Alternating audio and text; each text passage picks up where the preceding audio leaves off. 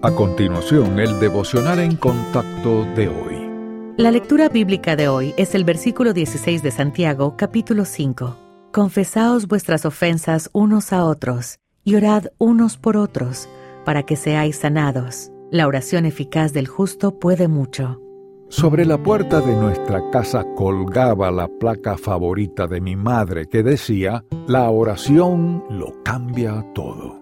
Desde muy joven, Fui testigo de cómo oraba en medio de las dificultades y glorificaba a Dios por responder a sus peticiones. De hecho, confiamos en que cualquier cosa por la que oremos que se alinee con el plan del Padre Celestial será concedida. Y cuanto más tiempo pasemos con Él, más llegaremos a entender su voluntad y cómo orar por ella.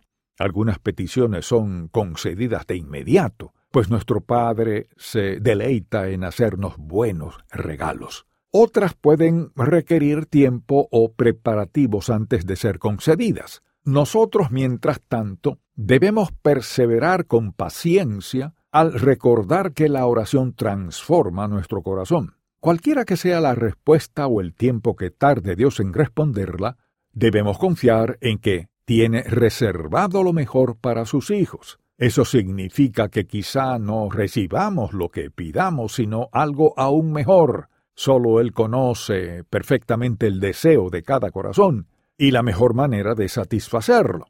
La oración es nuestro recurso más poderoso para impactar al mundo que nos rodea. Cuando dedicamos tiempo, atención y perseverancia para conversar con nuestro Padre Celestial, no encontramos límites a lo que Él puede lograr en los corazones y las circunstancias de las personas.